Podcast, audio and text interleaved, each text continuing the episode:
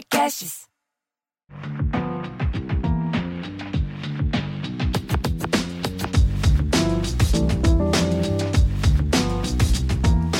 Sejam bem-vindas, sejam bem-vindos a mais um episódio do nosso podcast Afrofuturo. Hoje é um episódio muito especial com uma convidada que já poderia estar aqui há milênios, né? Desde o, desde o princípio desse podcast, mas estou muito feliz com a presença dela. Mas antes eu vou dar alguns recados e em seguida vou, a gente começa nosso papo. Primeiro, que vocês estão percebendo que rolou um espaçamento aí entre os episódios e, como eu disse no episódio de. que eu falei nesse assunto, né? No episódio de ancestralização de futuros e no seguinte também de Tempos para lá, mas é, a gente agora é isso, é sobre isso, é sobre quando eu posso, sobre quando eu consigo, quando eu quero e quando é possível, né? Então a gente não tem mais periodicidade, tá, gente? É para quebrar essa expectativa porque algumas pessoas me perguntaram e eu não tô aqui para ficar decepcionando ninguém. Então é, tô feliz de, tá, de fazer mais episódio, tô sempre feliz. Tudo que tem a ver com esse podcast me deixa feliz. Mas a gente não tem um compromisso britânico de, de se falar a cada 15 dias ou 7 dias, enfim. É isso. E para quem não sabe, eu sou a Morena Mariá, né? Porque é importante, esqueci desse detalhe. Tem gente que ouve esse podcast e não me conhece, mas eu apresento o Afrofuturo e tô aí nas redes sociais como arroba Morena Mariá e o Afrofuturo você encontra lá como arroba Fale Afrofuturo, tanto no Twitter quanto no Instagram. Além disso, vocês também podem apoiar esse podcast, que agora tem essa periodicidade maluca aí, então vocês que lutem e fiquem satisfeitos ou não com essa periodicidade, mas a gente tem um Apoia-se, que é o apoia.se barra futuro e lá você pode contribuir com quanto você quiser, quanto você achar que é, que é legal, e como é um trabalho feito de maneira independente, eu agradeço quando as pessoas apoiam o meu trabalho, eu acho maravilhoso, maravilhoso.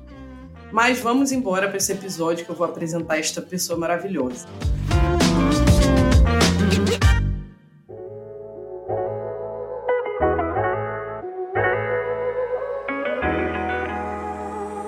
Bom, hoje a gente está com a Rebeca, que é a deusa do Organizando com a Deusa. E que, além de ser a deusa do Organizando com a Deusa, foi a pessoa que colocou ordem na minha casa, digamos assim, né? A pessoa que me ajudou a sistematizar a organização da minha vida, que era uma coisa bem caótica. E é uma pessoa que eu amo, que eu admiro e que o trabalho dela também trouxe muitos benefícios para minha vida. E é isso, ela está aqui hoje com a gente, então quero que você se apresente para todo mundo, fale quem você é, fale o que você quiser sobre você. Oi, gente, meu nome é Rebeca.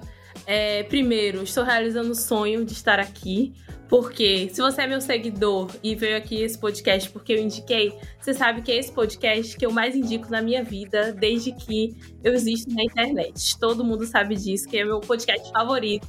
Então, pela primeira vez, o quê? Eu vou me ouvir, inclusive vou ouvir esse podcast depois, tá? Vou ouvir, eu sou dessas que me ouve, eu vou ouvir depois esse podcast. Então, tô muito feliz, tipo, muito mesmo. Hoje é um grande sonho que estou realizando aqui. Mas falando rapidamente de mim, meu nome é Rebeca Rosa, eu tenho 22 anos. Eu sou sagitariana, gosto sempre de trazer isso, porque a gente acha que a organização é uma coisa de virginiana e eu não sou virginiana, não tenho nada de virgem e nada de terra no meu mapa. Meu mapa é completamente fogo e ar. Sim, muito louca e mesmo assim me organizo. Você também consegue. Moro em Salvador, sou casada, sou lésbica, e eu sou uma pessoa muito esperançosa, também gosto de trazer isso, porque o meu trabalho ele é muito pautado na esperança de que dá para fazer as coisas. Isso tem muito a ver, inclusive, com a minha meu sol em Sagitário. Sagitariano tem muito isso de e se der certo? E o meu trabalho é muito pautado nisso, né? Tipo, já tá tudo uma merda, então por que não, né, fazer alguma coisa para dar certo? Se você não conhece meu trabalho, eu tenho né, uma empresa de organização pessoal e filosofia africana. Ao longo do podcast, você vai entender porque eu falo de filosofia africana, que talvez não faça sentido na sua cabeça, mas vai fazer enquanto a gente estiver conversando. E eu trabalho com cursos, mentorias, mas a pauta do meu trabalho basicamente é mostrar que dá para ter prazer na vida, batendo suas metas e vivendo alinhada com você mesmo. E pode ser, não faz nenhum sentido, mas pode fazer também depois para você. Basicamente, esse é meu resumo. Muito bom, muito maravilhoso, né? Porque, enfim, esse, essa parada do prazer é uma coisa que eu acho que a gente já falou aqui em episódios longínquos do podcast. É, é esse, esse, essa perspectiva do que, que é prazeroso, o que, que é sucesso, essas coisas assim. A gente tem um episódio chamado Sucesso aí, discutindo isso. E essa parada do prazer tem me pegado muito, assim, nos últimos tempos. E sobre a minha incapacidade, né, de sentir prazer, a minha dificuldade, enfim. É, e esse assunto para mim, ah, tu já sabe, né? Eu tô falando um monte de coisa que tu já sabe, mas o povo não sabe, então por isso que eu tenho que falar. Por isso que a gente tá gravando. Exatamente. Então, é tudo isso que você fala e que você traz para mim faz muito sentido. E uma das coisas que eu sentia falta quando eu estudava sobre organização, porque é, eu sou o tipo da pessoa que eu só aprendo as coisas, é, digo, enfim, quando se colocar na prática, quando eu estudo a coisa e eu entendo por que aquela coisa é daquele jeito. Eu também. Então, se eu não entender, não adianta nada, entendeu? Não adianta absolutamente nada que eu não vou conseguir botar aquilo em prática. E aí eu fui procurar, ler sobre organização e tudo mais, e, enfim. Achei muita coisa legal, é, aprendi muito. Inclusive, estou fazendo um curso de gestão de projetos. E no fim das contas, eu falava, cara, show. Mas isso aqui não é para mim. Sim. É maneiro, é legal, funciona, mas isso não bate com os meus valores. E aí, como eu sei que isso também foi uma treta para você, eu queria que você falasse um pouco de como é que foi esse início. Assim, quando foi que você entendeu que realmente era preciso rediscutir os valores de vida para conseguir falar de organização e de tempo e, e de planejamento de, de futuro, etc. e tal. Então, é, como eu trouxe o papo do signo, eu vou trazer de novo que é minha mãe é capricorniana. Então, apesar de ser a sagitariana louca, eu sempre tive muita rigidez na minha vida. Tanto meu pai quanto minha mãe, na verdade, eles são muito rígidos até hoje né? Inclusive, a gente até brinca isso de terapia em família e traz o quanto a nossa criação foi muito rígida e tal. Mas eu sempre tive rotina. Então, diferente de, assim, 99% da população brasileira e das pessoas que eu atendo, porque eu sei que é uma realidade e é por isso que meu trabalho existe, eu sempre tive rotina. Então, a gente tinha. Eu, eu tenho uma irmã gêmea, Vitória. Minha irmã, se você estiver ouvindo isso, te amo. É, a gente sempre teve rotina. Então, tinha hora para usar o celular, tinha hora para usar o computador, tinha horário para brincar na rua, tinha horário para cada coisa. E minha mãe sempre trabalhou muito, né? Tipo, minha mãe sempre foi autônoma, então ela saía de casa tipo seis e chegava nove horas. Então ela deixava cronograma pra gente. Existia o cronograma lá pregado na parede e ela acreditava que a gente ia seguir e a gente seguia. Tipo, não ficava ninguém olhando assim a gente, mas a gente seguia aquilo ali porque a gente é, foi envolvida naquela cultura real de que a gente precisava ter aquela rotina para ser alguém na vida, né? E aí esse alguém na vida, entre aspas, gente, quem estiver só ouvindo, não tá aqui vendo o vídeo. É... E aí isso moldou muito meu caráter. Não tem como não dizer que essa rigidez não mudou meu caráter. Então eu me vi, inclusive, né, é, em vários momentos de sobrecarga muito grande, mesmo adolescente. Mesmo tendo 13, 15 anos, eu, tipo assim, dormia exausta. Porque eu não sabia o meu limite. Porque eu achava que eu precisava ser perfeita. Porque eu achava que eu precisava estudar muito. O que, é que isso tem a ver com organização? Tem a ver que eu me organizava para me sobrecarregar. E eu acho que essa é a realidade de 99% das pessoas que vão ouvir esse podcast. Não, peraí, você, você tem que dar, você tem que fazer uma pausa dramática. Você tem que falar essa frase de novo e fazer uma pausa dramática. Não. Porque a cabeça das pessoas vai ser só aquele emoji assim do cérebro das pessoas. Assim. Vamos ter que fazer um, um Reels, um post sobre isso. Mas assim, é isso. Eu me organizava para me sobrecarregar. E eu demorei anos para entender isso, tá, gente? Mas eu fui uma adolescente muito. me cobrava muito. Tanto que no terceiro ano eu era muito louca. Eu tomava Guaraná em pó pra não dormir, para ficar estudando, estudando, estudando. Eu também. Na época que eu era vendedora de loja, trabalhava em mil coisas, eu fazia a mesma coisa. Entendi. E aí, é, quando eu entrei na faculdade, eu comecei a, a não conseguir lidar com isso.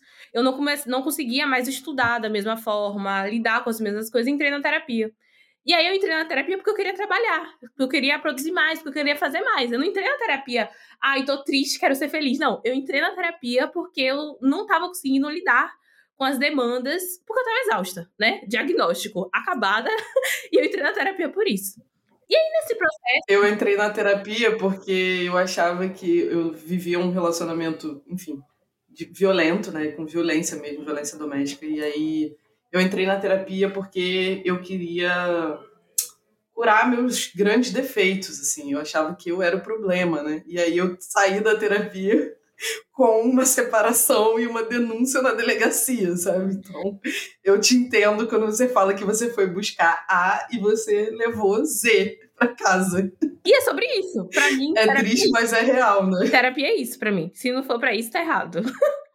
é sobre isso e tá tudo bem. E quando eu entrei na terapia, minha psicóloga, isso é uma coisa que eu nunca vou esquecer. A primeira coisa que ela falou foi: qual é o glamour de estar sempre ocupada? Isso aí, né? Sociedade do Cansaço. Quem nunca leu, também não recomendo que leia. As pessoas me perguntam livros para não leia também, porque é triste. Você vai ler lá todas as tristezas da sua vida. Não precisa, não precisa. Mas ela falou isso. Você vai ficar mais puto, Exatamente. né? Vai ficar mais triste. Eu não recomendo, eu não, de verdade. Sempre que me perguntam essas coisas, eu sempre recomendo livros que dêem soluções. Porque eu acho que esses livros, assim, é para quem quer pesquisar e trabalhar com isso. Porque você já tá triste. Pra que você quer saber disso? Hum, pra mim não faz sentido. E aí, quando ela falou isso, eu ainda demorei anos, tá, gente, para ressoar isso. Isso foi em 2019, e é por isso que, inclusive, eu sempre falo que a organização sempre fez parte da minha vida, né? Eu sempre trabalhei com isso. É, eu sempre ajudei as pessoas ao meu redor em relação a isso. Mas quando ela falou isso, eu lembro que eu fui pra praia, inclusive. Botei até, eu usava meu Instagram pessoal, né? Eu postei um stories assim, recomendação da minha psicóloga, e a praia. Eu lembro que eu postei isso, e nesse dia eu fiquei refletindo, tipo, eu só tenho 19 anos, por que eu tô tão louca? Tipo assim, por quê? Detalhe, virou uma tarefa, né? Virou uma tarefa. Hum. Minha psicóloga mandou Compromisso. eu ir à praia. Exatamente. Porque só assim que funciona. Só assim que funcionava a minha mente de, ah, eu quero ter prazer, então eu vou botar na minha agenda que eu preciso tomar um sorvete às quatro horas da tarde para eu me permitir fazer isso. E aí. Que livre, não que espontâneo, meu Deus. Não, tipo assim, espontaneidade, Uau. quatro horas da tarde. Ser espontânea, quatro horas da tarde. Era nesse nível. E aí, é, já tava na faculdade nessa época, eu fiz história, tranquei a faculdade por N motivos, enfim. Mas assim, fiquei dois anos lá naquela faculdade lá.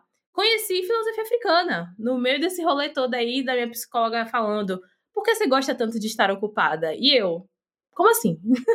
Como assim eu gosto de estar ocupada? Não é isso que eu vim aqui procurar na terapia. Não, não era essa a resposta que eu queria. E aí, quando eu comecei a estudar filosofia africana, eu, eu entendi uma coisa assim. Explodiu minha mente, que foi a forma que eu me relacionava com o trabalho, com os estudos, com a minha carreira, não era normal. Não era normal, tipo, o nível de estresse, o nível, nível de cansaço, não era normal. E eu entendi que tudo isso era cultural. Na verdade, assim, é normal, né? Natural. Normal, nessa cultura que a gente sim, vive. É não só normal, como desejável, sim. como meta, né? É Você é isso. ter uma agenda cheia é, ó, o glamour do, do must. Não, e, e eu era. Tem, tem isso de benefício secundário, né? Não sei se vocês já ouviram falar sobre isso. Mas quando a gente faz uma coisa ruim na nossa vida, e aí todo mundo aplaude a gente, e aí isso se chama benefício secundário. Por quê? Você tá se fudendo, mas tá todo mundo falando, nossa, como você é guerreira, uau, como você é incrível, meu Deus, como é que você consegue dar conta de tudo? Isso é benefício secundário. E, e eu era essa pessoa, né? Tipo, enfim, vários traumas. Não precisamos trazer aqui. Mas quando eu comecei a estudar filosofia africana, especificamente quando eu li o texto do Renato Nogueira sobre a barca, é, sobre a ética, a serenidade, a ética da serenidade, eu comecei a entender que, tipo, eu estava adoecendo porque eu estava me organizando para me sobrecarregar. Eu, tipo, sabia me organizar, sabia criar um planejamento, sabia criar rotina, mas eu fazia tudo isso para ser excelente. Pra, pra... Isso estava piorando. Estava piorando a sua vida, né? Estava se organizando. É pior, porque quando você é desorganizado, você é aquilo, né? Você comete uns erros, é meio caótico. Agora, quando você é extremamente organizado e você se organiza para se matar, você realmente consegue. Não, e eu consegui, assim, de todas as formas possíveis. E eu, né, é, é, na época do terceiro ano, eu e minha irmã, a gente brincava que a gente nunca ia ter um relacionamento porque não ia ter tempo na agenda. Tipo, a gente ia estar muito ocupada criando uma carreira. Então, não dava, tipo, de abrir espaço para ter para se relacionar. Pula pra eu agora casada com 22 anos. e feliz, tá, gente? É plot twist, né? Plot twist. Plot twist, não, tipo, meu Deus. Mas enfim, é, resumidamente, causos da terapia me fizeram entender que eu estava usando a organização da forma errada, porque eu estava usando ela a favor do capitalismo, basicamente. Dessa rodinha de tipo, a carreira precisa ser o centro da minha vida. É, nossa, um relacionamento acaba, tudo acaba, mas a minha carreira não. A minha carreira, ela dorme e acorda comigo. Todas essas frases clichês, gente. E eu estudei em colégio particular a vida toda.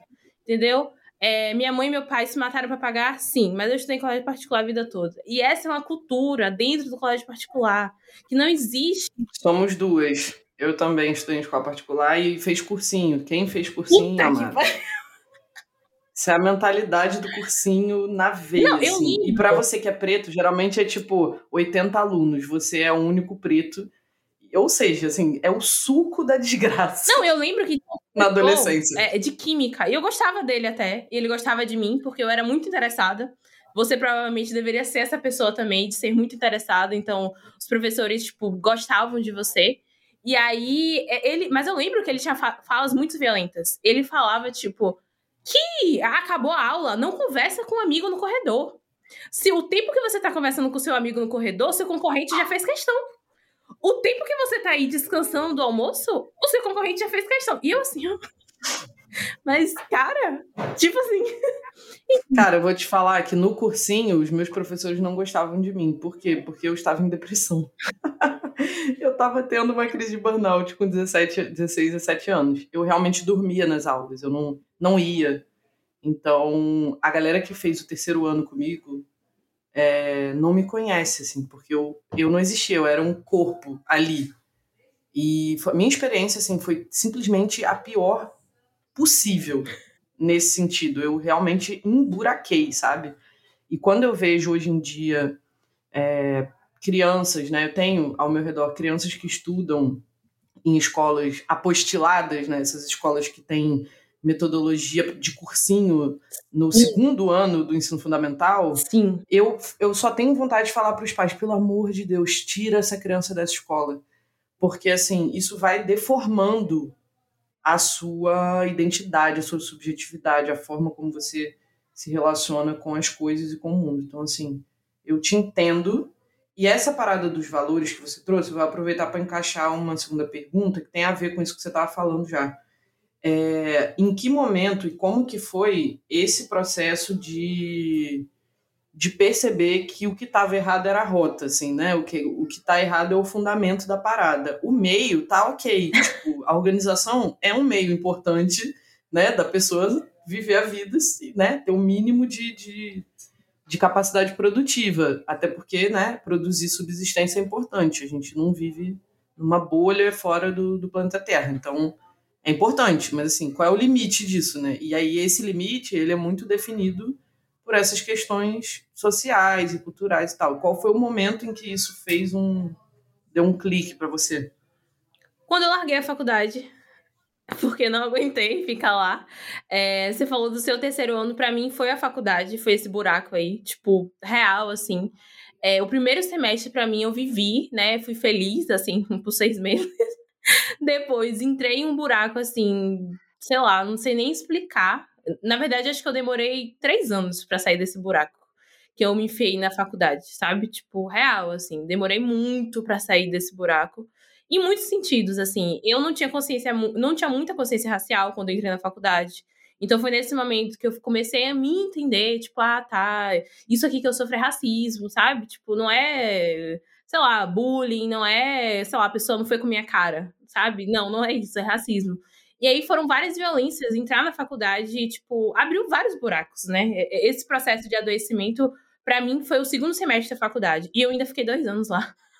buraco sem fim, assim, em vários sentidos. E aí, novamente, terapia. Eu sempre brinco, inclusive, que minha psicóloga deveria ter participação de lucro em tudo dinheiro que eu ganho, porque as minhas coisas que eu faço é baseada em processo terapêutico e assim, não dá nem para dar risada porque teve muito sofrimento por trás. Mas assim, se não fosse ela, tipo, real, assim, não sei o que seria de mim em muitos sentidos.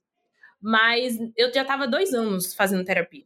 Quando eu desisti da faculdade e desisti, tipo assim, não consigo dar conta disso. E para mim isso foi muito difícil, porque o sonho da minha vida era fazer faculdade né? O sonho da minha vida era estar em faculdade federal, estadual, era o sonho da minha vida. Não existia outra coisa. O meu sonho acabava aí, era a faculdade. E aí, quando eu saí da faculdade, eu falei: e aí? E agora? Sabe, tipo, enfim. E aí, quando eu passei por esse processo de ter desistido de um sonho, né? Que é inclusive o que a gente estava conversando antes de começar a gravar, que na verdade ter desistido desse sonho não foi desistir de verdade, porque tudo que eu aprendi na faculdade eu trago no meu trabalho, tipo, a base do meu trabalho é falar sobre história, sobre cultura, tudo isso é, é, abraçado com organização. Eu entendi que todo esse processo de adoecimento estava ligado a é, usar essa ferramenta contra mim. Quando eu saí da faculdade, eu entendi que, tipo, eu meio que construí toda a minha vida contra mim para atender, inclusive, é, é, desejos dos meus pais, né? De tipo, de, de, ser a menina lá mais inteligente, que conseguia fazer tudo, e meu Deus, se superou. Porque meus pais também são muito meritocráticos, gente. Sempre trago isso nos stories, mas quem não conhece, eu fui moldada na meritocracia, gente. Então, assim, para romper isso, foi muito difícil. Entender que eu não precisava me matar de trabalhar. E ter saído da faculdade foi esse start para mim, porque era o sonho da minha vida. Se esse sonho me matou, eu falei, tem alguma coisa errada aí. Porque esse o sonho da minha vida, o, o, pico do Everest, sabe? Onde eu queria mais chegar, eu não. É, um, é horrível. é, é, é o um inferno, tem uma coisa errada aí. E aí, quando eu saí, inclusive, é aí que eu intensifiquei meus, meus estudos sobre filosofia africana. Porque aí eu comecei a falar, tipo, que futuro é esse que eu quero? Sabe? E foi quando eu encontrei o seu trabalho. Porque eu comecei, eu me perdi, assim, literalmente. Completamente. Porque se esse era o meu sonho e o sonho era o inferno, eu tinha que refazer toda a minha vida. Então foi esse momento aí. Quando eu saí da faculdade e, e desisti, assim. E, e, é, esse foi um processo de luto, inclusive. Eu passei, tipo, 2019, 2020, 2021 em luto. Por não estar na faculdade. É porque morre uma grande, morre uma grande parte de quem você era, né? Não morre só. Ah, tipo, sair da faculdade não é uma decisão burocrática. Sim. Morre todos os sonhos dos seus pais, as expectativas uhum. das pessoas ao seu redor, que não é a sua família inteira, todos os seus amigos, a sua expectativa, a sua visão do que é ser uma pessoa bem-sucedida, é, enfim, o mercado de trabalho, tudo. É como se tivesse olhos gigantes assim em cima de você, é, te julgando, te olhando e, e dizendo para você que você não é bom o suficiente. Então, quando a gente precisa, de fato, tomar uma decisão ou, enfim, viver algo que vai contra esses valores, é como se a gente estivesse nadando sozinho no meio de um tsunami. Sim. É uma sensação escrota, de horrível, Sim. assim. Sim. E aí, é, uma coisa que me chamou muito a atenção, eu lembro quando eu te conheci, assim, e chamava muito atenção para mim, é porque eu também sou essa pessoa que faz ligações entre coisas que as pessoas têm certeza que não tem nada a ver. E eu acho que esse é um ponto em comum que fez a gente se aproximar, né? Fez a gente ficar amiga, enfim, fez a gente ficar mais próxima. E eu acho que é, muitas pessoas se culpam. Eu acho importante falar sobre isso aqui. Muitas pessoas se culpam por quererem fazer muitas coisas ou por terem muitos interesses. Às vezes, interesses que divergem entre si. Sei lá, eu sou Outro dia eu estava vendo matéria do Fantástico com, com uma médica preta que é passista. Então, as pessoas elas não conseguem entender isso, sabe? Que tipo, eu, por exemplo, eu fiz teatro até o sexto, quase sétimo período, larguei. E ao mesmo tempo eu adoro uma planilha, sabe? Tipo, hoje em dia, né? Hoje em dia eu adoro é, escrever projeto de lei. Não tem nada mais burocrático do que ler, sei lá, orçamento público. É um bagulho que tem um milhão de linhas, sabe, na, na no, no Excel. Mas eu sou essa pessoa, eu gosto dessas duas coisas e essas duas coisas compõem a pessoa que eu sou. Eu acho que ter esses interesses meio aleatórios, que eu, eu imagino que o que você mais deve ouvir dos outros é que porra tem a ver organização filosofia africana? Essa menina é doida. Essa menina é completamente doida. Então, eu queria que você falasse disso, assim. Tem gente que nem entende, tipo, como assim? O que é que. Tipo, o que é. Primeiro, o que é filosofia africana? Assim, né? É, assim. São muitos níveis de consciência, né? Muitos níveis de consciência. Eu, eu resolvi falar assim, entendeu? A elite, como diria Casimiro, é elite, entendeu? o que eu tô falando aqui. Porque assim, tem gente que nem sabe o que é filosofia africana. Eu descobri filosofia africana em 2018, gente. Então, assim, não estamos muito diferentes. Mas é, onde é que eu resolvi fazer esse rolê todo aí? Foi lendo o livro Quilombismo, é, de Abdias de Nascimento. Não sei se vocês já leram esse livro, mas esse livro é uma coletânea de vários artigos. E aí tem um artigo específico que fala de Quilombo dos Palmares. E nesse artigo, ele vai falando o quanto o Quilombo dos Palmares era organizado. Eu, até esse ponto, eu não tinha ligado organização com filosofia africana, não tinha. E aí, poxa, pô, enorme, maior, era, era um terço de Portugal, é, e não sei, 30 mil pessoas, e organização militar, organização alimentar. Eu falei, puta que pariu. Eram muito organizados. E aí ele vai trazendo uma narrativa, é, é, o quanto que foi a organização que manteve esse lugar. Né, esses 100 anos de legado, todos os. Tipo, todo mundo tentou atacar, tipo, milhares de vezes e sustentou lá. Ah, eu já falei sobre isso aqui. Eu já falei sobre Palmares aqui e o quanto que essa narrativa de que preto é desleixado, desorganizado, é uma narrativa racista, assim. A gente nunca teria feito as coisas que a gente fez se a gente não fosse Sim. organizadíssimo. Sim. Então, essa história de que a gente é, é, é, é, tipo racionais, né? Preto e dinheiro são palavras rivais? Não, preto e organização não são palavras rivais. Não, e é muito, muito pelo contrário. O que existe de organização foram os pretos que inventaram. Mas é muito difícil criar essa consciência. Tipo assim, muito difícil mesmo criar essa consciência. E, e eu levei assim como desafio da vida. Assim, tô aqui ainda fazendo isso. Mas quando eu li, né, essa, esse artigo e tal, eu fiquei matutando.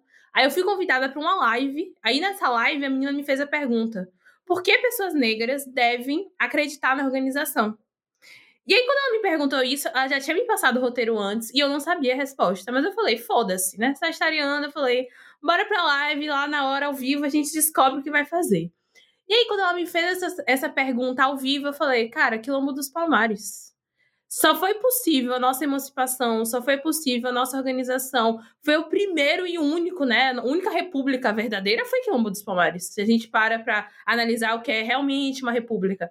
Então, eu falei, cara, tudo que o nosso, nossos ancestrais fizeram foi baseado na organização. Se eles não se organizavam, eles morriam. Se eles não se organizavam, não dava para dar certas coisas.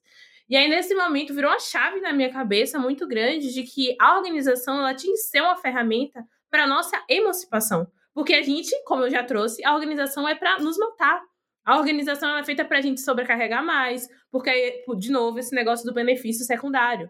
O, o que é a organização bonitinha no capitalismo? Quem trabalha muito, quem tem uma agenda lotada, quem consegue é, é ser muito produtiva, entre aspas, bem grande, por 18 horas seguidas, quem tem um trelo com 500 coisas. Essa é a organização do capitalismo, da história branca. É essa organização que todo mundo bate palma e faz curso, né? Enfim, tudo, toda essa beleza. E aí eu entendi que essa... Isso tem tudo a ver com filosofia, Sim! né? Isso tem tudo a ver. Porque eu acho que as pessoas têm também uma visão de filosofia como se fosse uma coisa muito separada da realidade. Filosofia é uma coisa que só pessoas muito inteligentes Sim. conseguem fazer e entender e discutir. Quando, na verdade, todas as vezes que eu falo de filosofia, eu faço questão de falar isso. Se você é um ser humano que tem funções cognitivas preservadas e você pensa sobre a sua própria vida, você é um filósofo. Então, se você produz esse conhecimento sobre estar vivo enquanto ser humano, você faz filosofia. E aí, é, essa essa falta de questionamento né, em torno do, dessa relação nossa com o tempo quando a gente vai ver, tipo, para que, que o relógio foi criado? O relógio não foi criado para libertar as pessoas, né? O relógio foi criado para é, medir de maneira mais assertiva e, e exata possível o tempo que as pessoas passavam trabalhando dentro de fábrica, enfim, dentro de, de lugares onde elas eram exploradas. Então você precisa partir o tempo no mínimo no mínimo possível para que seja possível controlar melhor o tempo das pessoas. E aí, quando eu fui entendendo também essa relação é, da organização e o tempo, e o que, que eu dava valor, né? o que, que eu priorizava dentro da minha agenda, o que, que era mais importante, com o que, que eu gastava mais tempo, isso virou uma crise para mim. Eu imagino que isso deve ter acontecido algo parecido, né? Há três anos. Há três anos é uma crise. Eu, inclusive, gosto muito de trazer é, uma visão de que a minha vida ela não é 100% resolvida. A minha vida não é 100% organizada. Eu não cheguei no lugar perfeito. E não vendo isso, não falo disso. Tudo que eu trago, inclusive, conto curso, que eu discuto aqui, gente, é ainda o caos, assim. Nada que eu falo sobre organização ou filosofia africana é uma verdade absoluta. E, ai, cheguei nesse ápice, sei tudo e por isso estou falando. Não! Estou vivendo e estou falando. Estou vivendo e estou compartilhando com vocês. E isso de. Até porque esse ápice não existe, Sim. né? Esse ápice. E também, é né? Filosofia grega de vamos lá chegar ao topo. É, e isso, inclusive, puxando o que você falou da filosofia, eu resolvi falar de filosofia africana justamente por entender que, sem querer, querendo, a gente vivia uma máxima da cultura europeia de viver para trabalho e de é, romantizar o trabalho e de amar ser workaholic. Eu adoro aquele tweet. Você... Pretos no topo, né? Não, Pretos no topo. Eu amo aquele, aquele tweet. Só que não. Você não é workaholic, você é explorado, filha da puta. E é isso. É sobre, é sobre isso. E aí eu, eu, comecei a entender que era sem querer que a gente vivia. E eu sempre trago isso quando eu falo nas minhas aulas, que eu sempre tento, tipo, é, quando eu falo algo, eu quero mesmo a pessoa que nunca teve contato com aquilo, desde uma pessoa que me acompanha a vida toda. Mas eu sempre trago que você não precisa ter estudado a história do Brasil, nem lido Platão e Aristóteles para você seguir isso. você segue, porque tá no inconsciente coletivo. O que, é que você ouviu na escola? A gente tava falando do cursinho. O que, é que você ouviu na escola, dos seus pais, no trabalho? Que o trabalho dignifica o homem que é muito lindo você, tipo, não ter tempo para sua vida porque você tá cuidando da sua carreira. Parabéns, meu Deus. Nossa, tudo bem, perdoa ela por não dar atenção porque ela tá, tipo, construindo um nome aí, tá construindo. Cara, é, é isso que a gente vive em todos os sentidos, nos nossos relacionamentos. E a gente perpetua isso, né? É, infelizmente. Então, quando eu comecei a estudar filosofia africana, eu falei, tem outra forma de fazer, né? No, quem já fez parte de algum curso de Morena já ouviu ela falando isso da, da cortina que cai, quando a gente começa a estudar filosofia africana. E aí, quando eu comecei a estudar, eu falei, cara, é, eu tô doente, eu tô, tipo, com burnout, eu tô exausta, eu tô procurando terapia, não é porque eu tô errada. É porque eu tô seguindo um padrão que adoece. Foi criado para adoecer. É, não é. Na verdade, assim, não é burnout. Burnout é uma palavra para é, sintomatizar, né? Ou criar uma, uma doença de algo que é uma questão cultural. Sim. É uma questão cultural. Eu, eu, o burnout, ele não é uma doença fisiológica. Ele não é uma doença que está no corpo. Sim. Ele se torna uma doença que se vira, né? O corpo somatiza o resultado de um processo que é psicológico e que tem uma base cultural muito forte. Então é tipo, eu não posso não, não fazer hora extra, porque senão alguém vai vir e vai pegar meu lugar. Eu não posso é, não abrir mão dessa folga, porque, entendeu? Essa lógica ela é uma lógica que está implantada é como você falou, tá nas relações familiares, tá na escola, tá no trabalho, tá nas relações com todo mundo, na forma como as pessoas veem a gente. Eu me lembro de um tempo atrás de eu pensar assim, eu tava solteira, pensando, ah, quais são os requisitos, né, de uma pessoa com quem eu gostaria de me relacionar. E eu lembro de eu pensar assim, ah, eu queria uma pessoa muito trabalhadora e tal, não sei o quê. E hoje em dia eu olho para isso e falo, gente, só que não, assim, pelo amor de Deus, sabe? Eu, tudo que eu quero é uma pessoa que tenha tempo para viver um relacionamento. Nossa, eu já fui muito essa pessoa também. Nossa, muito, muito, muito, muito. Né? Aquilo que eu falei, eu brincava com minha irmã que a gente não ia ter tempo na agenda para isso. Eu pensava muito isso. Na verdade, uma das minhas maiores crises assim da terapia é que eu não me imaginava tendo família, né? Eu tinha tanto não tempo para mim que eu não imaginava que eu teria uma família. Ah, quando eu ia para terapia e pensava sobre futuro, né? Antes da gente começar a gravar, eu e a Marina já falando sobre os dados de adolescentes não pensarem no futuro. Na adolescência, gente, meu sonho era morar em Paris, olhar para a Torre Eiffel e trabalhar em coisas editoriais, sabe, para carregar o cafezinho e ter uma chefe gritando comigo. Esse era meu sonho, gente. Eu olho e. Meu Deus, que vida miserável. Entende? O suco do suco. Não, e eu assim, e eu era pessoa, assim, eu sonhava e assim, é, meu sonho era. Eu pegava aquelas as revistas da Capricho e recortava as matérias sobre isso, tinha tipo cadernos de como eu ia viver lá. Eu tinha o diário de como eu ia viver lá. Esse era meu sonho. E aí, depois, né, obviamente, graças a Deus. Literalmente, graças a Deus, porque graças a mim não Eu sempre brinco, inclusive, que assim, o que eu trago, gente, ai, não saiu da minha linda cabeça sozinha, não eu era muito louca, entende? Para eu conseguir ter, é, é, trabalhar com o meu trabalho, foi uma coisa assim lá de cima mesmo, que falou assim, garota, para, você vai morrer se você continuar. E você precisa não só disso, como de muita gente ao seu redor que dê é, subsídio para o seu trabalho. Então, é aquilo que eu estava falando no início, né? Sobre quando eu tive contato com você, o seu trabalho melhorou o meu trabalho. Então, a gente precisa de outras pessoas que deem esse, que façam essa contenção em torno da gente, assim. E nesse mundo que a gente vive, isso é muito difícil. Sim. Construir, a tudo é dado para que a gente não consiga construir isso. E a gente tem construído isso, é, essa solidariedade, né, esse senso de comunidade, apesar dos pesares, eu acho que a gente tem conseguido. Então, quando eu ouço você falar sobre isso, me, me remete muito a todos os meus planos de futuro, a tudo que eu quero né, ver acontecer. Então, todas as vezes hoje em dia, por exemplo, que eu penso, aí falando no macro, né, que eu penso, escrevo uma parada é, que eu quero que se torne política pública, eu, eu penso quais são os indicadores que eu possa medir daqui a 10 anos, se essa política pública for criada, que ela funcionou. Então, isso começa muito no micro, né? Começa na nossa vida, mas isso se espalha para o lugar, para o território, para o grupo, pra, enfim, para a sociedade que a gente vive. Isso também contamina, né? Assim como a gente é contaminado por essas coisas zoadas, escrotas, a gente também contamina o meio com coisas que são muito legais. Hoje aconteceu uma coisa muito engraçada em relação a isso, que enfim, eu, eu sou casada. Eu chamo ainda minha mulher de namorada, gente, porque a gente tá juntas há cinco anos, mas a gente começou a morar junto. Então, assim, uma loucura, mas enfim. Ela veio né, até mim hoje, eu tava passando batom, inclusive, pra, pra vir aqui gravar. Ela falou assim: Eu fico ouvindo as suas mentorias.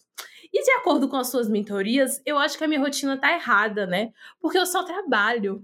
E eu acho que eu deveria ter, fazer outra coisa além do meu trabalho. Você pode me ajudar? E isso é um exemplo do quanto, tipo, a gente, enfim, fazer um discurso e viver esse discurso muda as pessoas ao nosso redor, não necessariamente empurrando goela abaixo, porque às vezes a pior coisa que você pode fazer é empurrar goela abaixo. Mas assim, simplesmente de tanto você viver aquilo ali, a pessoa começa a perceber que, poxa, dá para viver de outra forma.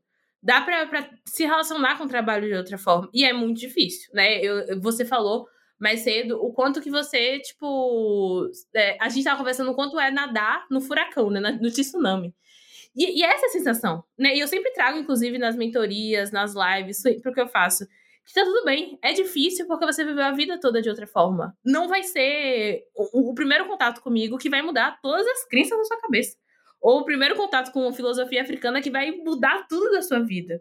Mas é um começo. É, as pessoas às vezes elas têm essa. Me, me procuram e tentam me colocar nesse lugar, né? Tipo, nossa, você é o supra-sumo da pessoa que. Afrofuturista. Gente, não. Você entendeu errado. Entendeu? Você entendeu não, errado. Não, você. Volta, vamos voltar lá no episódio 1.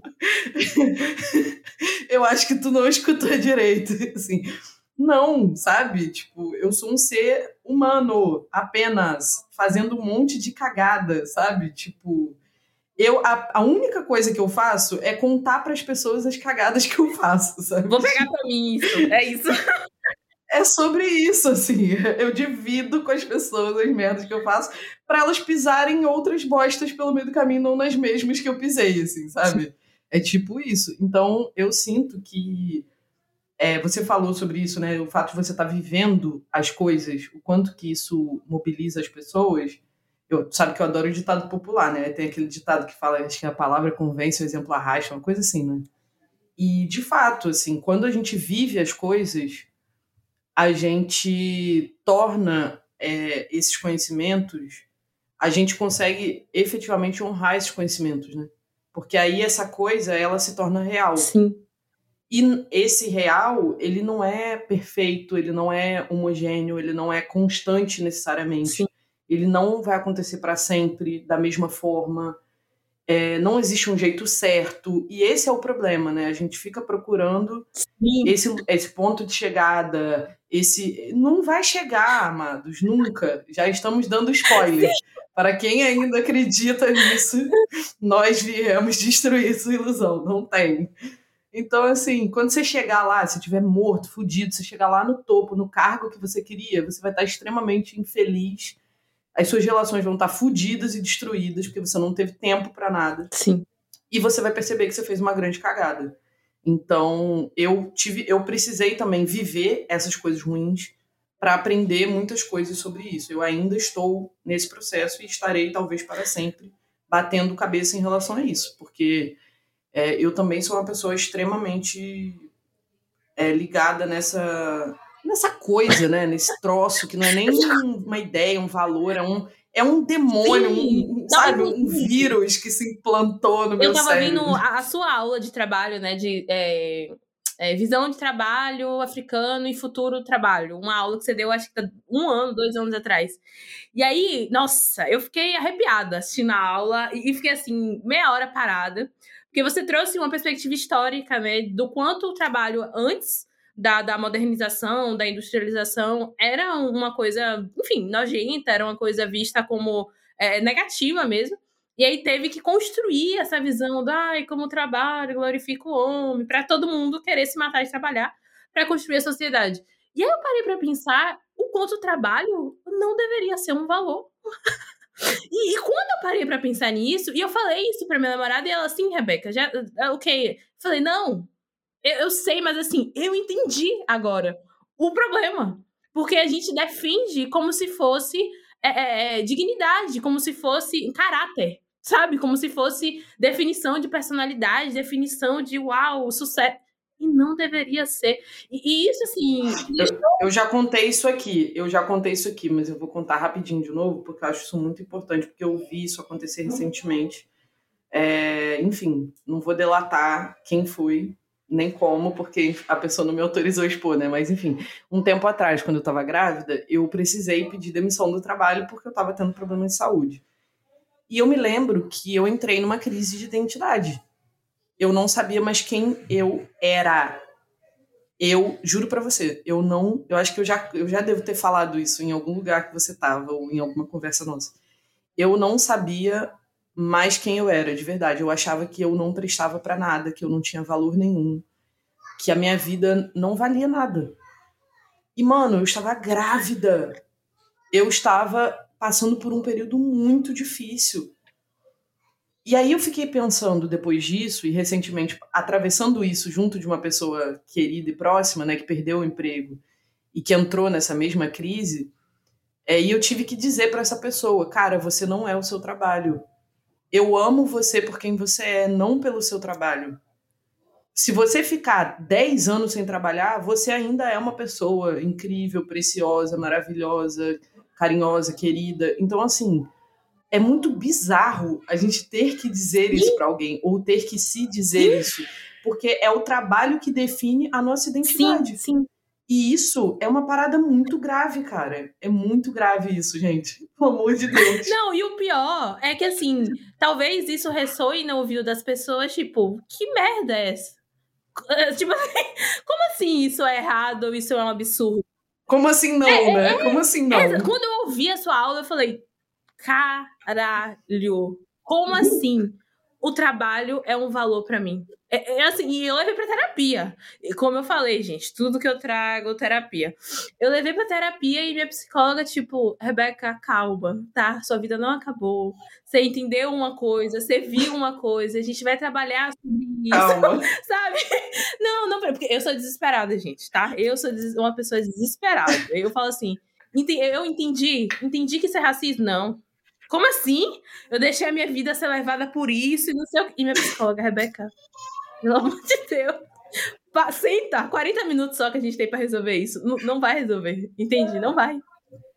Bom, isso tudo, a gente falou a beça sobre várias coisas que eu acho que são muito preciosas, assim. E eu queria que a gente, agora nesse finalzinho, falasse um pouco é, de um lugar, porque é isso, a gente tem muitos problemas né, em relação a isso, em relação à organização, a gente tem essa, tudo isso faz parte de uma grande treta, né? De, de, é como se fossem vários pequenos novelos que fazem parte de um grande novelão de lã, né? Uma coisa bem grandona, mas que a gente precisa desfiar uma coisa de cada vez, né? A gente precisa cuidar dessas coisas é, devagar, Sim. né? E aí a gente sente às vezes que é um processo que tem que acontecer muito rápido. E, mano, isso leva anos para acontecer. Talvez leve a vida inteira. Talvez eu morra e não consiga resolver e fique aí para minha filha resolver, entendeu? É, e aí eu falo isso porque o meu avô paterno, ele morreu de tanto trabalhar. Mesmo. Ele morreu aos 54, 56, por aí. Essa faixa etária, ele morreu de tanto trabalhar. Sim. Mesmo. Ou seja, esse problema, ele viajou gerações na minha família até chegar em mim. E eu decidi que esse problema, pelo menos, eu vou tentar dissolver nessa existência. Outros BOs eu deixo aí pros próximos, entendeu? Mas este BO eu vou tentar resolver, porque ele é meu, abracei, assim. Então, eu queria que a gente falasse agora é, um pouco dessa desse lugar, que é um lugar inspiracional, porque é importante Sim. que as pessoas também sintam que é possível. Sim. Que e o que que isso tem a ver com sonho? O que que organização tem a ver com a nossa capacidade de imaginar, com a nossa capacidade de sonhar? Porque isso é um problema muito grande. Por exemplo, quando você chega em lugares onde as pessoas são mais pobres, onde as pessoas vivem uma realidade muito mais dura, a capacidade imaginativa é muito restrita. E você fala o que que, que, que você quer para sua vida? Ah, eu quero pagar minhas contas, eu quero um emprego, eu quero ter comida. Isso é prioridade máxima, por óbvio, né? Porque a pessoa precisa sobreviver. Mas para além disso, né, a gente tem que poder querer outras coisas. E eu sinto que é, existe uma relação entre essas duas coisas. Você concorda com isso? Você acha que tem a ver? Completamente. Até porque quando eu virei essa chavezinha de que se organizar não era para trabalhar mais, se organizar era para ficar feliz. Quando eu virei essa chave. Viver. É, é de viver. era tipo, para ter tempo, para eu viver e não ter mais tempo Tcharam! Sabe, né? tipo. Assim, não, pra, pra você ter noção, eu usava óleo essencial de gengibre para trabalhar mais. Sempre do que eu não precisava trabalhar mais. Eu comecei a ter crise de ansiedade por causa disso. Gente, é, é isso, né? Eu, eu, eu acho que é, é, quando você vem na encarnação para ensinar, para falar, você tem que passar pelas merdas, entendeu? pra você falar assim, eu não faça isso. Já fiz, não deu certo. Não vai adiantar você fazer isso. Mas quando eu virei essa chavezinha eu já fiz isso também, tá? Só para saber que eu também amo aromaterapia. Eu também já comprei um óleo de gengibre para conseguir trabalhar igual uma filha da puta. Não recomendamos. Pronto, podemos continuar. É por isso que a gente se ama, entendeu? Porque a gente faz as mesmas merdas. Então a gente entende, tipo, porque às vezes tem uma pessoa que faz merda e você não entende porque aquela pessoa faz merda, mas a gente faz a mesma merda. Então a gente fica, eu sei porque que você tava pensando naquele momento. Eu entendi, tudo bem, aqui o abracinho.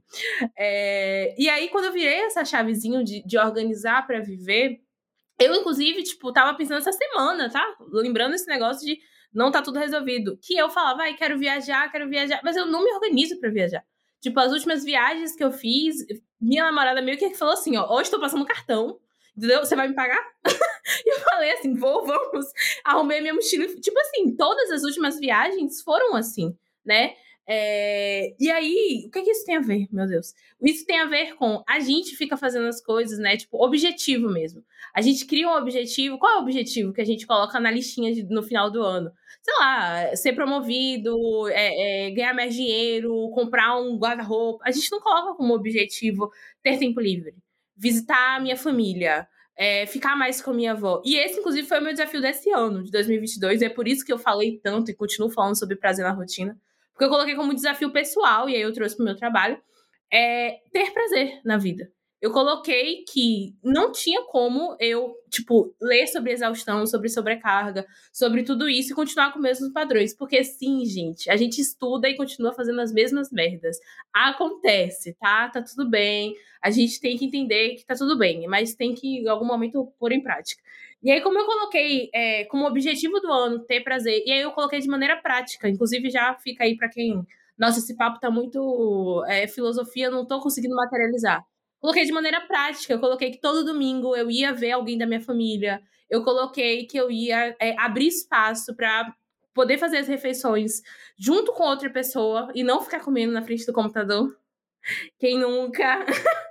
é, eu abri espaço para assistir série. Eu, tipo, tomei coragem. Isso é muito besta, mas tomei coragem de comprar um cappuccino todo mês para tomar um cappuccino ao invés de, tipo, nossa, o cappuccino é uma coisa super rara. Se eu vou tomar um café gostoso, uma vez na vida. Não, tomei coragem de comprar um cappuccino no mercado do mês. E a primeira vez que eu comprei, eu fiquei, meu Deus, que coisa errada que eu estou fazendo. Quando esse dinheiro, ele, se faltar esses 40 reais no final do mês, é por causa, sabe? muito louco isso, mas enfim. É... E aí eu entendi que era para eu viver mais, para eu fazer as coisas. Eu é, tem uma frase que a Maria Chantal que trouxe, inclusive, na live que a gente fez. Inclusive, quem não conhece Maria Chantal, conheça. Maravilhosa, eu amo, gente. Eu amo muito o trabalho dela. É, que quando a gente descobre o prazer, a gente não aceita menos que isso. Então, quando a gente vive os nossos sonhos, a gente não aceita menos que isso. Se você vive. E aí ela dá o exemplo, exemplo de um sexo, né? Se você tem lá uma relação sexual muito boa, dificilmente você vai ficar se envolvendo com relacionamentos que o sexo é ruim. Isso aí para outras coisas, comida, trabalho, para qualquer coisa. E aí, essa frase dela, inclusive, eu até fiz um Reels com isso que eu falei, genial demais. Preciso fazer um Reels sobre isso. É, é, é, é a representação do porquê que eu junto, inclusive, afrofuturismo com a organização. Porque o afrofuturismo é o quê? Você conseguir imaginar né, o seu futuro, é imaginar ser uma pessoa negra no futuro. Como assim uma pessoa negra no futuro? tipo, como assim uma pessoa negra no futuro? Né? Se a gente pega os dados de quem consegue. É, eu estava trazendo que o meu sonho era entrar na faculdade. Tipo, não tinha mais que isso. É, era aí. É porque isso era uma coisa tão difícil. e efetivamente é muito difícil. Se você é uma pessoa preta, é muito difícil. Então, assim, é a, a gente acaba tendo essa dificuldade né, de sonhar. E aí eu acho que isso tem tudo a ver com afrofuturismo mesmo, porque o Samuel Delany fala muito sobre isso, né? Sobre a gente precisa ter imagens de futuro boas e ruins sobre nós para que a gente possa fazer escolhas Sim. de futuro. Então, assim, a gente realmente é, tem um imaginário muito empobrecido sobre quem a gente pode ser, sobre com o que, que a gente pode sonhar, sobre a nossa capacidade de imaginar. E isso impacta absolutamente tudo. Isso impacta é, a nossa vida social, né? Isso impacta a gente coletivamente como povo, né? É, isso impacta a vida das nossas crianças, isso impacta os nossos sonhos enquanto seres humanos, enquanto indivíduos, isso impacta a nossa carreira, isso impacta absolutamente tudo. Absolutamente tudo. É muito doido o quanto a gente é, não conseguir criar uma imagem na nossa cabeça não nos permite nos organizar para chegar Sim, até e é por isso que eu me comprometi real de falar sobre isso, sabe? E graças a Deus, assim, eu vim encarnei com a habilidade de me amostrar. Então eu uso isso em prol da comunidade. Porque se eu gosto de me amostrar, por que não fazer isso uma coisa educacional? Eu gosto de aparecer, eu gosto de falar. Então, eu tomei isso realmente, assim, não importa de que forma vai ser, se vai ser na minha empresa, se vai ser é, numa faculdade, se vai ser dentro da minha família, não importa de onde vai ser. Mas eu tomei como realmente, assim, um propósito atualmente da minha vida compartilhar isso, de que se a gente não sonha, se a gente não, não se inspira, se a gente não tem esperança, se a gente não tem otimismo, né? Eu lembro que você sempre repetia isso, que a gente não pode se dar o luxo de não ser otimista, de não ser esperançosa, não tem como. E como eu sou isso, né? Eu sou essa pessoa expansiva e esperançosa, eu falo, cara, se eu sou assim, eu preciso contaminar outras pessoas dessa forma. Eu tomei isso realmente como um propósito. Muitas pessoas chegavam e falavam, cara, você é muito abusada você tem muita, muita coragem. Eu falei, então é isso mesmo que eu vou mostrar. Porque se falta coragem, se falta esperança, se falta. É, é, e nem é vontade de sonhar, é, é, não ter possibilidade de sonhar. Se eu tenho toda essa capacidade de sonhar, eu vou botar. Vou botar no mundo e assim. É, e isso também tem a ver com privilégios que. É, eu não gosto da palavra privilégio, porque eu acho que preto e privilégio são duas coisas que não acontecem, mas assim, tem a ver com os acessos que você teve. Que são muito parecidos com os acessos que eu tive e que essa capacidade imaginativa ela vem do fato da gente nunca ter precisado se preocupar com o que, que a gente vai com comer. Com certeza, com certeza. Então a gente foi forjada num ambiente em que a falta do alimento não era uma questão. E isso permite que a gente faça esse movimento. Não é porque a gente é melhor do que ninguém ou porque a gente é, ó, como a gente é foda. Sim. Não, é porque a gente alguém caminhou para que a gente pudesse correr. Alguém não, Muitas. muitos alguém. Não, que caminharam para um caralho. Não, claro. E eu sempre trago, inclusive, quando me perguntam, ah, como é que você aprendeu é, organização, né? História é ótimo. História também, né? É, claramente foi minha mãe se matando de trabalhar para pagar o meu colégio particular e eu não precisava me preocupar com isso, eu ficava assistindo Disney. E aí eu ficava assistindo Disney e aí eu comecei a sonhar com Disney, sabe? Eu sempre trago isso e eu não tenho vergonha nenhuma de falar sobre isso o quanto é, tudo que eu sei hoje, tudo que eu faço foi por conta da minha mãe, sabe? Meu pai, meu Deus, a gente né, não precisa entrar isso no Brasil. a participação dele. Não, não precisa, a gente pode ficar não por aí. Precisamos. Mas assim, eu trago muito isso. O quanto a, a, a minha facilidade hoje de me organizar é por conta disso, porque minha mãe fez tudo, sabe? Eu comecei a me preocupar com pagar a conta quando eu saí de casa. E eu escolhi sair de casa. Eu também tava e isso é uma coisa rara entre pessoas pretas no Brasil. Sim. Isso é muito raro, gente. Assim, tipo, raríssimo. Todas as pessoas que convivem comigo começaram a trabalhar antes dos 16 anos. Eu comecei a trabalhar com 14 anos com a minha mãe porque eu tava afim. Eu poderia ter dito, mãe, eu não também. quero. Então, assim, eu, eu comecei a trabalhar com a cidade porque eu gostava de fazer luz e som. Eu também, eu comecei a trabalhar porque eu gostava de dar aula. E aí eu, tipo, quero dinheiro pra comprar livro. Sabe? É sobre. Então, porque isso tá muito dentro da nossa cultura, dessa parada da gente se virar, de ser autônomo e tal. Mas a gente teve esse, essa oportunidade de escolher se a gente queria Sim. trabalhar. E isso faz absolutamente toda a diferença. Então pode ficar parecendo também que esse papo nosso aqui é um papo privilegiado ou um papo fora da realidade de pessoas que estão completamente descoladas do mundo real. E aí não é né? Porque o que acontece, o que acontece, o que aconteceu depois com você, né, da sua vida, e você foi viver sua vida, eu também fui viver minha vida, passei muito perrengue depois disso. Depois que saí da casa dos meus pais, passei perrengues homéricos, melhor não comentar. Então, assim, a gente também olhou para nossa vida anterior para entender o que que era essa vida do presente e o que que era essa vida do futuro, né, que a gente queria. E aí é isso que eu queria falar agora. No final, eu queria que a gente falasse isso. Na verdade, eu nem ia fazer uma pergunta nenhuma, não ia falar mais nada. Mas eu acho importante a gente falar, né? Que as pessoas precisam ter essa oportunidade, né? A gente trabalha, eu acho que coletivamente, como povo, e é por isso que a gente tem que brigar mesmo. Outro dia eu ouvi uma pessoa falar assim: ai, nossa, é, meu irmão estuda na UERJ, né? E uma pessoa falou assim: nossa, mas o, os bolsistas da UERJ ganham muito dinheiro para estudar. Eu falei: deveria ser a regra para todos os estudantes do Brasil todo mundo que está na universidade deveria ter direito Sim. a uma bolsa digna que banque os seus custos de vida. Sim. Então, assim, isso é o mínimo. Isso não é o ápice do suprassumo de que.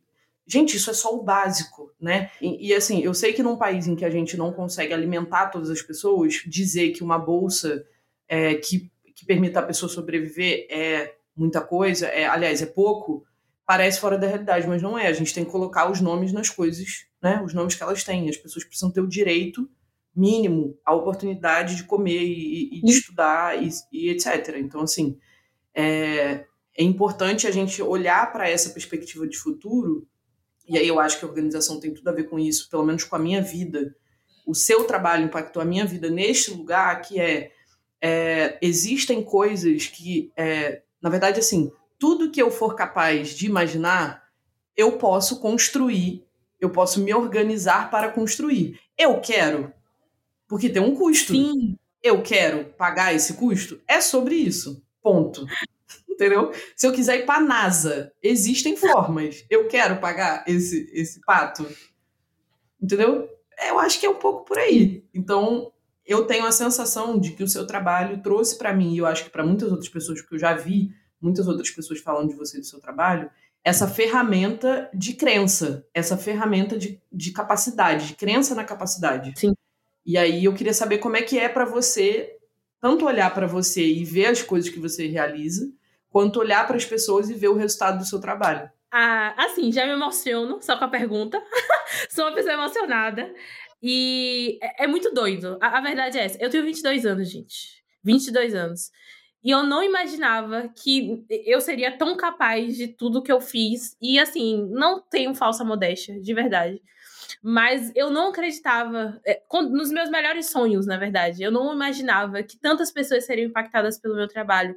Porque eu já fazia isso de maneira bem pequena, tipo, com as minhas amigas, com as pessoas ao meu redor. Eu sempre fui a pessoa do eu dava agenda de presente para as pessoas que eu falava. Tá difícil aí, né? Vamos se organizar, vamos aqui, né? Fazer alguma coisa. Eu, eu sempre fui essa pessoa. Então, quando eu comecei a ver que isso tinha um impacto real, assim, não era um presente, não era uma, uma conversinha, não era uma dica, é, era uma forma de estruturar a vida de uma pessoa para ela ter o que ela queria. E era uma, uma forma de eu estruturar a minha vida. Porque eu sempre trago isso. Eu sempre fui essa pessoa do quero isso, vou lá e faço. Não era de maneira saudável, gosto sempre de estruturar isso. Comecei a começar a fazer as coisas de maneira saudável há dois anos, gente. Não fazia de maneira saudável. Eu entendo o seu rolê. Mas é... para mim é, é muito surreal poder viver tudo isso. Porque eu paro sempre para pensar. Hoje, inclusive, eu tava refletindo exatamente isso que você acabou de me perguntar. Porque há 12 meses atrás eu tinha feito uma viagem, né? E eu tava pensando sobre a criação do Construindo o Seu Futuro, que é o meu curso de planejamento anual de filosofia africana. Eu tava pensando sobre esse curso, não tinha nada pronto. E hoje já tem 30 pessoas que entraram lá sabe? Foi o curso que eu mais ganhei dinheiro, foi o curso que eu mais me senti feliz fazendo. E foi o curso mais louco, assim. Porque ninguém faz o curso de planejamento anual e filosofia africana. E eu falei, foda-se, tive essa ideia, vou fazer. Vou fazer. Sabe? Vou fazer. E tem um ano, e, e, eu me mudei, sabe? Eu sempre tive um sonho de ter a casa que eu moro. Eu tava até falando né, na, com a minha psicóloga, que ela tava vendo meus stories, ela falou: Rebeca, da forma que você fala nos stories, as pessoas devem achar que você mora numa mansão. Que. Eu falei, gente, mas cada um tem seu sonho. O meu sonho era morar numa casa pequena. O meu sonho era esse, gente. Eu sou. Tenho pavor de bagunça, gente. Pavor. E casa grande só faz bagunça. Porque, enfim, né? Tem que ter 50 pessoas para arrumar. E ainda não tenho esse dinheiro. Mas é, é muito doido para mim fazer essa, essa, esse sankofa, né? Fazer esse resgate do tipo, eu tava lá 12 meses atrás e 24 meses atrás, e quando eu vejo as pessoas espontaneamente, não sei se vocês já trabalharam com internet, mas as pessoas espontaneamente gravam stories e falam: Olha como a Rebeca mudou a minha vida. E aí, tipo, compartilham as coisas. Eu, eu choro. Eu sempre falo isso. Eu choro todas as vezes que eu vejo isso.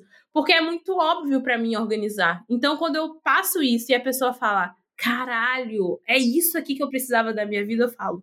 Obrigada. Obrigada por ter me dado esse talento, sabe? Por ter, tipo, ter feito esse download e compartilhado isso. Então, é, é muito doido para mim, sabe? É muito doido e, e surreal viver tudo isso. E já que você falou de tudo isso aí que você falou, outro dia eu vi o seu, o seu, os seus stories sobre a palestra no YouTube. E tem esses marcos, né? Algumas coisas que são importantes pra gente, de repente, não são para os outros. E eu vi que aquilo ali era muito importante para você. Então eu vejo que essa essa concretização de coisas que você queria muito, ela vai acontecendo. E é muito legal acompanhar isso. Eu acho que quem, quem conheceu você há mais tempo sabe como foi. Sim. E aí é muito bacana ver isso acontecer, assim. E eu ia perguntar para encerrar, qual o sonho mais, sei lá, pessoal que você tem para os próximos anos, assim, para o futuro? Acho que não. Não pode ter a ver com trabalho. Não tem. Não pode ter não a ver tem. com trabalho. É proibido. É ficar grávida. Inclusive, tenho tido muitos ah! sonhos de grávida, mas assim, não é uma coisa que vai se concretizar agora, porém queria muito, mas assim, é um sonho. Quando eu era criança, eu dormia assistindo parto.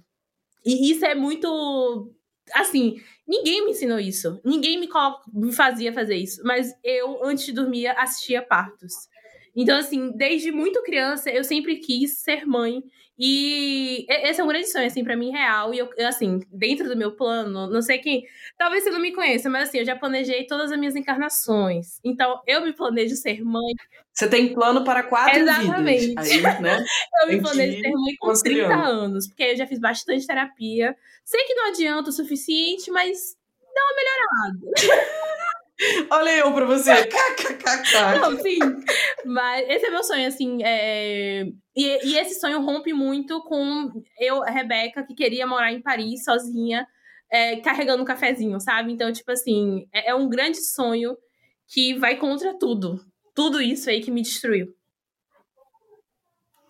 Posso te dizer uma coisa? Daqui, da, daqui do futuro, né? De alguém que, que tem uma criança e tal.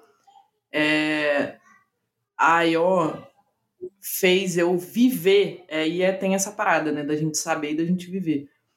O prazer das pequenas coisas, isso, a, a, as crianças, elas sabem viver. Sim. Elas sabem o que é importante. Elas sabem, sabe? Elas nasceram sabendo. E a gente vai esquecendo conforme cresce, né? Eu sou dessa teoria, que a gente nasce sabendo, sabendo muita coisa e a gente vai perdendo esses conhecimentos no, no processo, na medida em que a gente vai sendo socializado, né?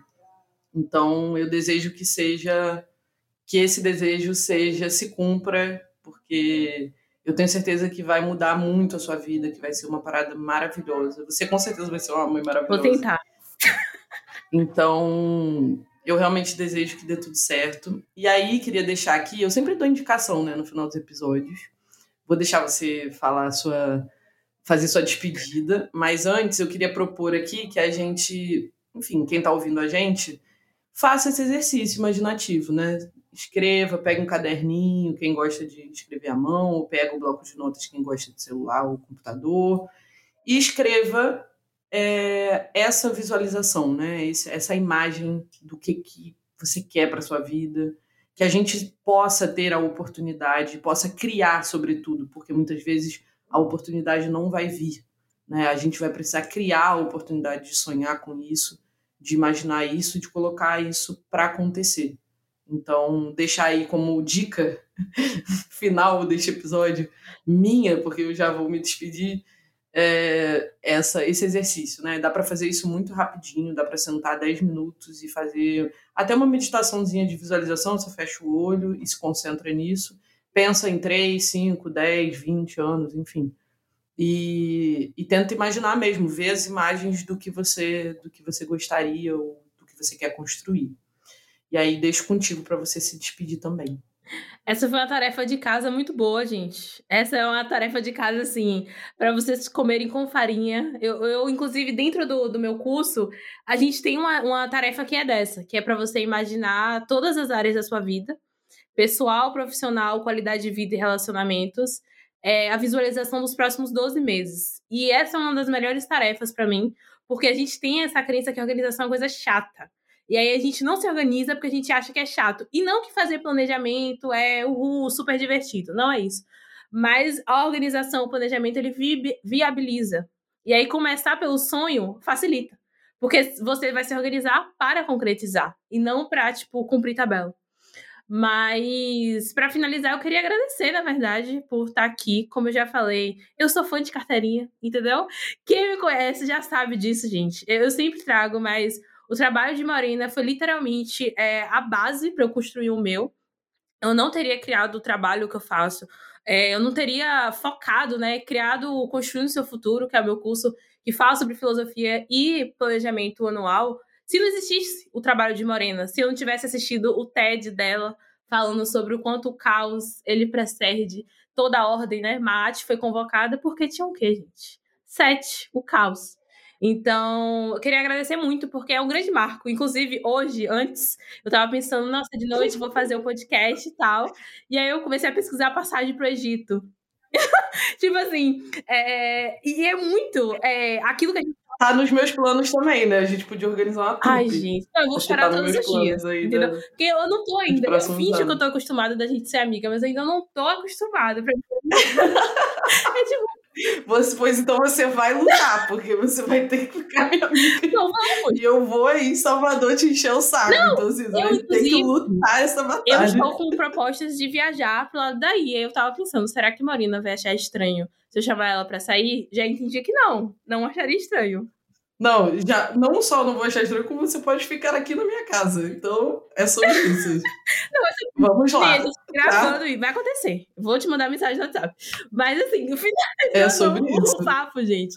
É, eu tava pesquisando a passagem do Egito e aí eu fiquei pensando no que a gente tava conversando, do quanto quando a gente sonha, a gente sonha mais. Quando a gente tem esperança, a gente retroalimenta essa esperança. E, tipo, estar aqui hoje retroalimentou uma grande esperança pra mim, porque eu lembrei lá de 2020, quando eu tinha criado o e-book pra sair de casa, pra quem não sabe. Eu criei a empresa pra sair de casa, amo minha mãe, mas assim, não tava dando mais pra gente morar juntas. Então eu falei, preciso de algum dinheiro. E aí eu lembrei é, de tudo que foi criado nos dois anos. E eu gosto sempre de trazer minha história e minha jornada para mostrar que é possível. É possível quando a gente se organiza. É possível, só que a gente primeiro precisa acreditar que é possível construir tudo isso. E não nesse campo da meritocracia, do é só você não dormir, é só você se. esfor-". Não é nesse campo, gente. É no campo de pare para pensar 12 meses atrás onde você estava. E eu sempre gosto de trazer a sua história. E o quanto é que você tá hoje? Com certeza você caminhou pra caralho. Em coisas que você achava que nem ia mudar. Em coisas, inclusive, que você achou que era impossível, né? A, a terapia, pra mim, é muito esse lugar. Eu, quando eu supero alguma coisa na terapia, eu falo, eu não aguentava mais falar isso. Eu achava que eu nunca Lidar com mais isso. eu ia parar de falar disso. E eu parei. Tipo, isso não é mais um problema pra mim. E esse é um exercício ótimo. Eu quero casar esse- esse exercício que a Morena passou para você parar para pensar que para você pensar no seu futuro, resgate o seu passado.